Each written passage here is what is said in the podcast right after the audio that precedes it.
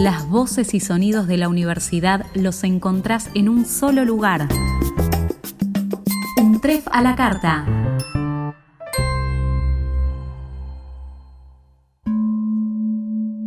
El mundo está compuesto por paisajes, tanto visuales como sonoros.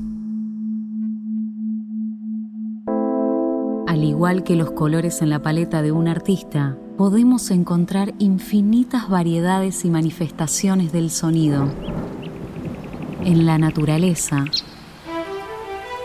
en la música y en todos los órdenes de la vida. Aunque no podemos verlo, está presente en todo momento. Pero a veces somos capaces de percibirlo a través de nuestro cuerpo y el de otros seres vivos.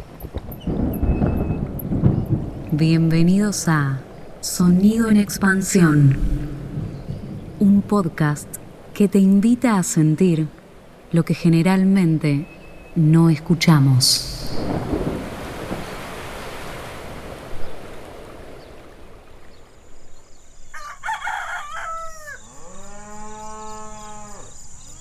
Cuando era chiquita, bueno, permanecía mucho tiempo en el, en el campo. Mi papá eh, es ganadero, así que bueno, se desempeñó en el campo muchísimos años, toda su vida. Entonces eh, íbamos allá en Colombia, bueno, yo soy de Colombia y, y, nos llevaba a las fincas que se dicen allá los campos.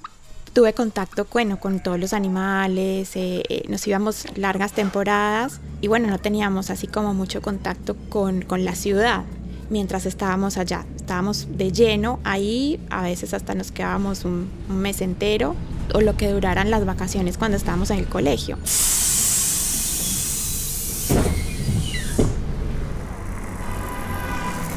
Y claro, se siente después el contraste, ¿no? Cuando, cuando llegas a la ciudad. Eh, por un lado la extrañas y por otro lado sentís como ese contraste, ¿no? De, esa tranquilidad versus el, el nivel de, de, ruido y de las diferentes fuentes que lo ocasionan, ¿no? O que lo ocasionaban en aquella época porque bueno, aparte del ruido del tránsito y de todo esto, hubo una época muy difícil que atravesamos en, Medellín, que fue la, época que coincidió con la guerra del narcotráfico, cuando yo tenía aproximadamente 11, 10 años, hasta los 16, 17 aproximadamente. Y mm, hoy tengo 41, como para que hagan la cuenta. Y bueno, eh, era un poco como como asustador en algunos momentos. Eh, en mi casa, en la parte de abajo, estaba la, oficina de mi tía que emprendió con una productora de televisión, de mi tía y su socia, y entonces ellas cubrían todo lo que sucedía muchas veces eh, eh, para las noticias y de repente se escuchaba a las 3 de la mañana una explosión de, una bomba o lo que sea, y bueno, y se sentían aparte del, sonido de la explosión, eh, las cámaras, eh, entrando los chicos por las cámaras, eh, ellas mismas a cubrir las noticias a, diferentes horas del día o de la noche. Así que bueno, era todo un panorama de diversas fuentes sonoras en esa, en esa época.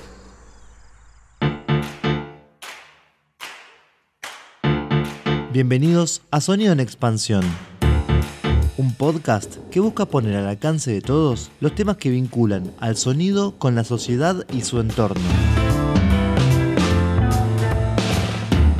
En este encuentro vamos a hablar de cómo el sonido contribuye a mejorar la salud de las personas. ¿Se pusieron a pensar cómo inciden las ondas sonoras en nuestro cuerpo y en nuestra mente? ¿Cómo es que a través de la música podemos ayudar a la población a tener una mejor calidad de vida?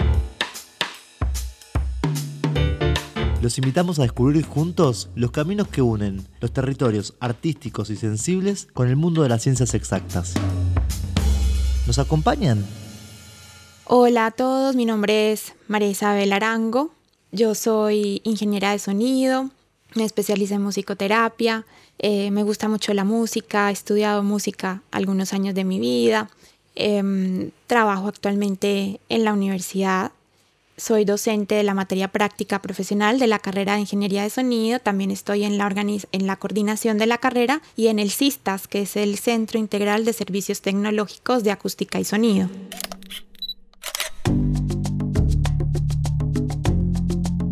¿Dónde podemos ubicar el comienzo de tu relación con la música? ¿Qué significó para vos en ese momento de tu vida?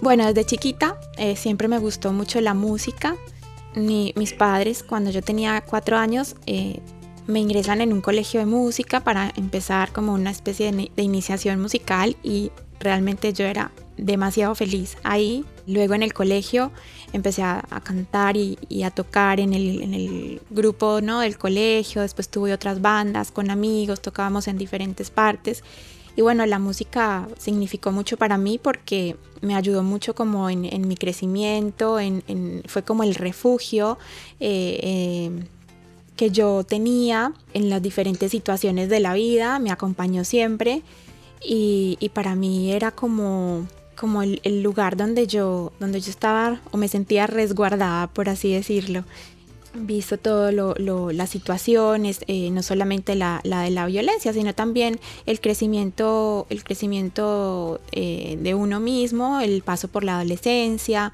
eh, todas esas diferentes emociones que uno puede transitar y, bueno, y, a eso sumado el, contexto en el que estaba en el que estaba viviendo, que tenía cosas muy lindas, pero también tenía contrastes complicados como, como el de la violencia, ¿no?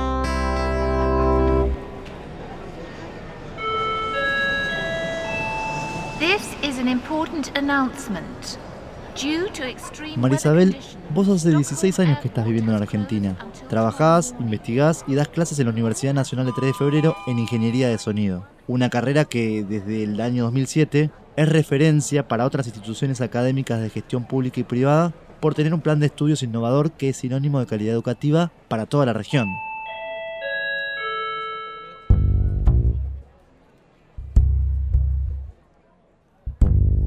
Ahora viajemos al año 2000, a Medellín.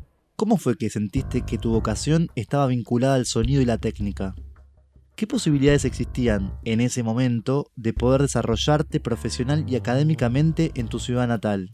Bueno, tocando con, los grupos, sobre todo con, los, con el del colegio, teníamos que armar todos los equipos, conectarlos, eh, hacer el sonido y, y desde ahí me empezó a gustar eh, el, todo lo que tenía que ver con, con, el estudio del sonido. Y leí en algún lado o, alguien me comentó que estaría bueno que, que, estudiara ingeniería de sonido, pero yo nunca había escuchado de esa carrera.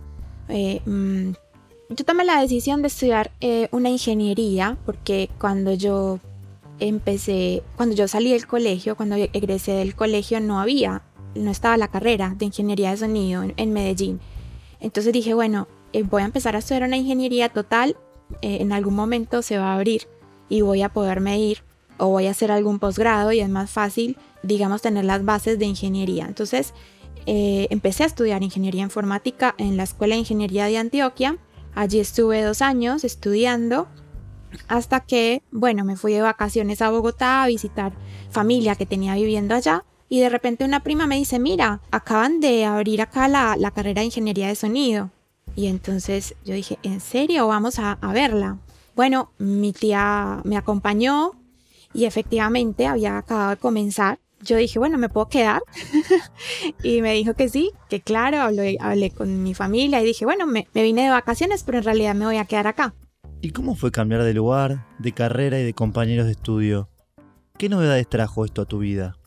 Y mm, para mi sorpresa, cuando ingresé, eh, solamente tenía dos compañeras mujeres, el resto eran, eran varones. Éramos aproximadamente 70 empezando. Y, bueno, cuando egresamos fuimos 11, 10 varones y, yo.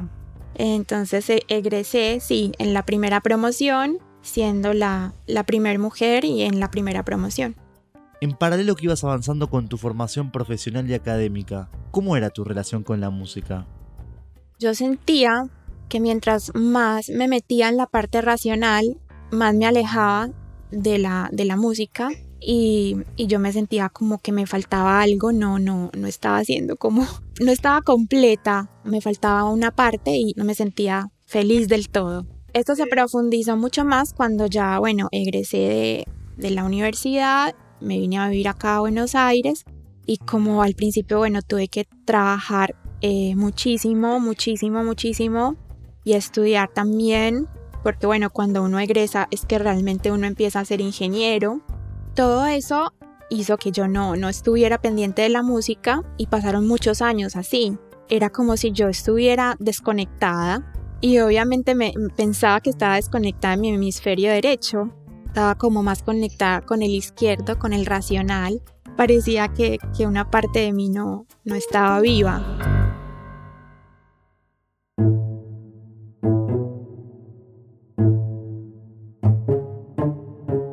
Hoy en día sabemos que el camino de la música y las ciencias exactas se volvieron a cruzar en tu vida. ¿En qué momento te diste cuenta que esos dos mundos se podían unir? En un momento empiezo a hacer un posgrado de ingeniería acústica a distancia. Estábamos haciendo el, el posgrado en la Universidad Politécnica de Madrid y entonces había que hacer, bueno, el trabajo final cuando el profesor que teníamos en ese entonces, el doctor Manuel Recuero, que es reconocido en, nuestra, en nuestra, nuestro área, me, me, me comenta, una de las posibilidades en las que puedes hacer tu trabajo es la musicoterapia. Entonces yo no sabía nada de la musicoterapia, yo dije, ay, qué lindo sería poder investigar esto y qué bueno sería tener la oportunidad de unir la matemática con, con la música que, que, era como algo que me resonaba mucho en el corazón y que creo que era el, el, origen de todo. Realmente elegí esta carrera, elegí todo lo que he elegido hasta el momento, ahí entendí por qué había elegido lo que había elegido. Y era porque, porque quería la unión de, de alguna manera de la música con los números bueno, ahí fue que empecé a estudiar muchísimo sobre musicoterapia y bueno, el trabajo le gustó mucho a, mi profesor y, también a una editorial alemana que luego me, me, me, dijo que estaba interesada en publicar mi trabajo como, como un libro.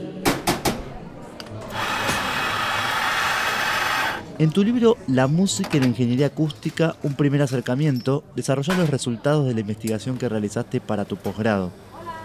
¿Nos contás cuáles son los ejes centrales que lo atraviesan? Cuando empecé a estudiar sobre musicoterapia, me encontré con algo demasiado profundo, demasiado lindo, que requería como mucha investigación, que necesitaba también mucho de la parte objetiva, como para ayudarle a tenerse más en cuenta eh, en la sociedad. Y entonces eh, dije, bueno, ¿cómo hago para que conozcan mis colegas o mis alumnos y se animan a y se animen a, profundizar o una persona también que no tiene nada que ver con, con, con la ingeniería de sonido sino que también quiera conocer eh, rápidamente de qué de qué se trata la, la musicoterapia. Entonces se me ocurrió sintetizar no macroscópicamente modelos de musicoterapia de referencia que han sido muy muy utilizados en diferentes países y luego elegí 35 casos de clientes tratados con musicoterapia porque no solamente eh, pueden ser pacientes que tengan algún, alguna patología la cual requiera del apoyo de la musicoterapia, sino que también puede ser una persona que simplemente necesite mejorar su, su memoria, por ejemplo. Entonces, por esto se le dice clientes a las personas tratadas eh, con musicoterapia. Entonces, nada, estos 35 casos eh, que agrupé estaban eh, divididos como en el tipo de cliente, que podía ser estudiante universitario, bebé, un empleado de una empresa, un médico, personas de la tercera edad, adultos, jóvenes, niños, el tipo de música o sonido empleado, la técnica, el modelo o el método musical empleado y los resultados obtenidos después de un periodo determinado de aplicación de la musicoterapia, como para mostrarle a la gente casos concretos, mire, pasó esto, había un grupo de bebés en una sala de neonatología a los cuales se le aplicó la musicoterapia y tuvieron efectos positivos, como por ejemplo, se tranquilizaban, lloraban menos, se les disminuyó en un rango de tiempo su frecuencia cardíaca o también en algunos casos se minimizó el tiempo de estadía en las, en las salas de neonatología.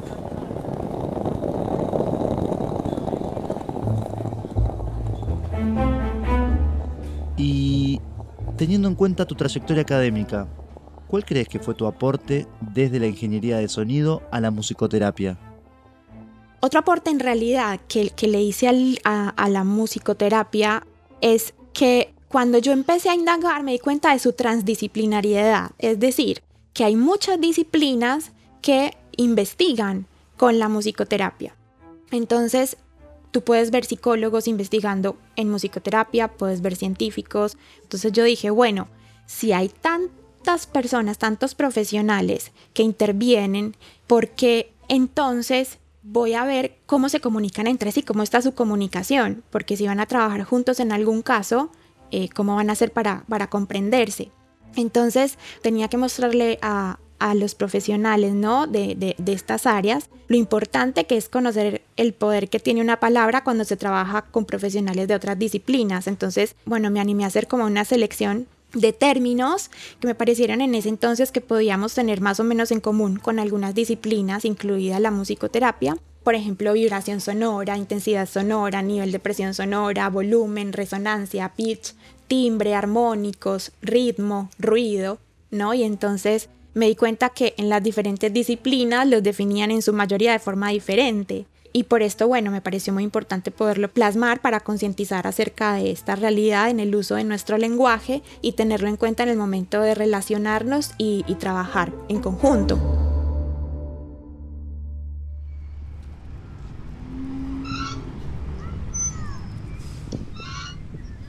Y esta búsqueda que venías haciendo también se trasladó al plano personal y familiar.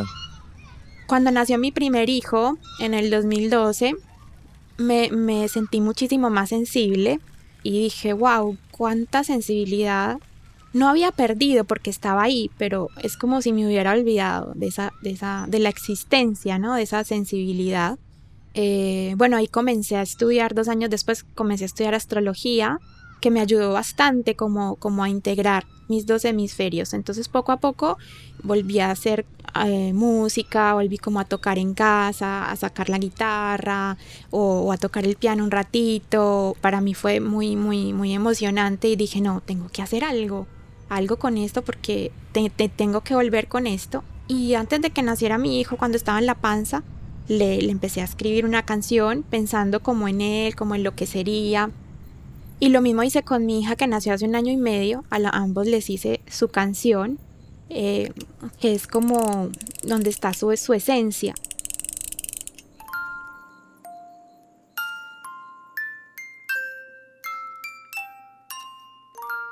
¿Nos contás cómo fue la experiencia de componer un tema para tus hijos? Al componerles esa canción, dije, bueno, qué lindo hacerles como unas canciones que, que a ellos les se les quede de recuerdo.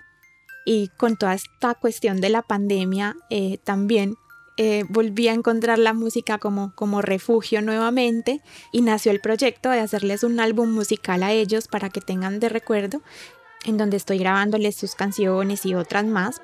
Cuando de repente empiezo a, a, leer historias y, y, justo leo una historia de una tribu africana que, que dice que cuando las mujeres eh, quieren tener un bebé, entonces eh, se van solitas a un árbol y piensan en ese bebé como en la energía que va a tener ese bebé y le componen una canción, después se la enseñan a, a su pareja y entre los dos, bueno, la cantan juntos, la tienen presente en el momento inclusive de la concepción. Eh, luego en el nacimiento se la enseñan también al resto de la tribu y toda la tribu la canta cuando el bebé nace ¿Te animás a cantar un poquito alguna de esas canciones que compusiste para tus niños? Sí, claro. Eh, y todos somos importantes. Esta canción va para, para todos y todos tenemos un niño adentro. Y, y para todos es importante que todos seamos importantes. Entonces, eh, bueno, por eso esta canción y, se llama Me importa tu voz. Y es, me importa tu vida, me importa, me importa tu voz, me importa, me importas amor, me importas, me importa tu luz, me importa.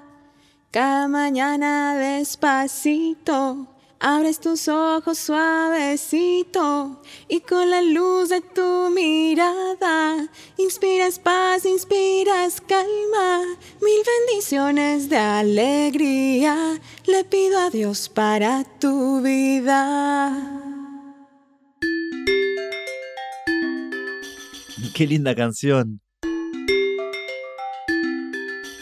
Ahora sí llegamos a entender cómo fue tu recorrido para lograr un punto de encuentro entre dos universos que formaban parte de vos. ¿Cómo se vincula esto con otra parte tuya que es la docencia en la carrera de ingeniería de sonido?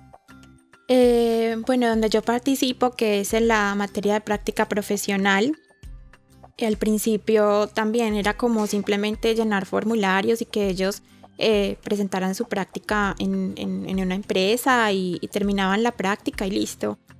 Yo sentía como que no estaba completa con, ese, con, ese, con ese accionar y empecé a indagar un poco qué les pasaba adentro de las empresas, cómo era eh, su comportamiento, cómo era eh, la parte del desempeño vista por, por las personas que, que, convivían con él dentro de la empresa o con ella, ¿no? Y entonces empecé a darme cuenta que faltaba un poco la parte de una comunicación eficaz, eh, faltaba un poco de decir, bueno, trabajo en equipo y sé cuáles son mis compañeros y, no soy, eh, por ahí no, no, me las doy de que sé demasiado o que sé más el otro, como empezar a ver también los tipos de actitudes, como, como eran, si eran proactivos, si eran reactivos, si eran inactivos, eh, ver también su inteligencia emocional, cómo estaba y que podía eh, ayudar o, acompañar en realidad en ese aspecto. Y, y, viendo el feedback ¿no? que me entregaban los, las personas donde ellos hacían la práctica, pues entonces es que dije, bueno, Vamos a empezar a ver gestión de conflictos, eh, vamos a empezar a ver comunicación eficaz, vamos a, empezar a ver inteligencia emocional. Cada uno realmente está haciendo lo que le gusta, eh, cuánto se ha acercado a, realmente a lo, que, a lo que quiere hacer, con qué sueño comenzó la carrera y con qué sueño está ahora casi terminándola, si esto está acorde con la realidad, si ellos son sensibles con la realidad, porque en definitiva van a resolver problemas y, y cómo los van a resolver ver si no se dan cuenta que existen, entonces cómo se sensibilizan ellos de que hay un problema y que también tienen la seguridad y la capacidad para resolverlo. Entonces es como un espacio donde con herramientas objetivas o las más objetivas posibles, yo, les, yo se las acerco para que ellos se puedan cuestionar acerca de su camino. Claro, porque la formación de buenos profesionales, entre comillas, no pasa solamente por capacitar personas capaces de acumular datos duros y conocimientos científicos, sino también por brindar herramientas simbólicas que le permita a estos sujetos poder desenvolverse en un mundo cada vez más complejo, que requiere de distintos tipos de inteligencias y destrezas que están ligadas a las emociones. ¿De qué te sirve ser un buen profesional o, un buen eh, aplicador de conceptos y de teorías pero no sos una buena persona. Entonces, eh, creo que ese es el, principio fundamental de, hacer crecer a la sociedad en función de, bueno, de, hacerle el bien, ¿no? De hacerle el mal. Entonces, si, si adentro yo estoy mal, pues obviamente eso es lo que voy a reproducir en el exterior.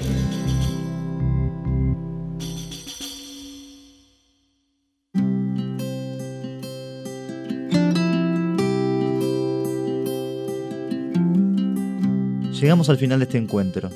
Sin dudas, fue una charla muy enriquecedora, en la que conocimos otras aristas de la carrera y quienes la transitan. Con María Isabel Arango descubrimos que Ingeniería de Sonido en la UNTREF brinda a sus estudiantes la posibilidad de comunicarse de forma clara con sus equipos de trabajo, apelando a la empatía y acerca herramientas para un compromiso propio y con la comunidad. Muchas gracias Maisa por ser parte de Sonido en Expansión.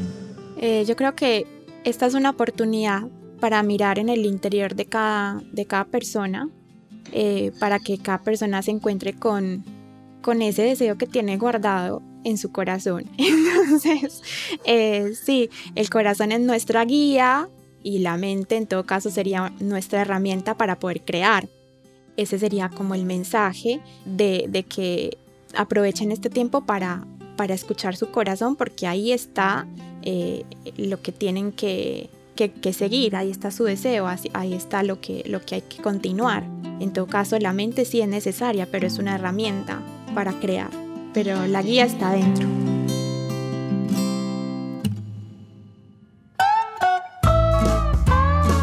¿Querés seguir al día con las novedades de la universidad?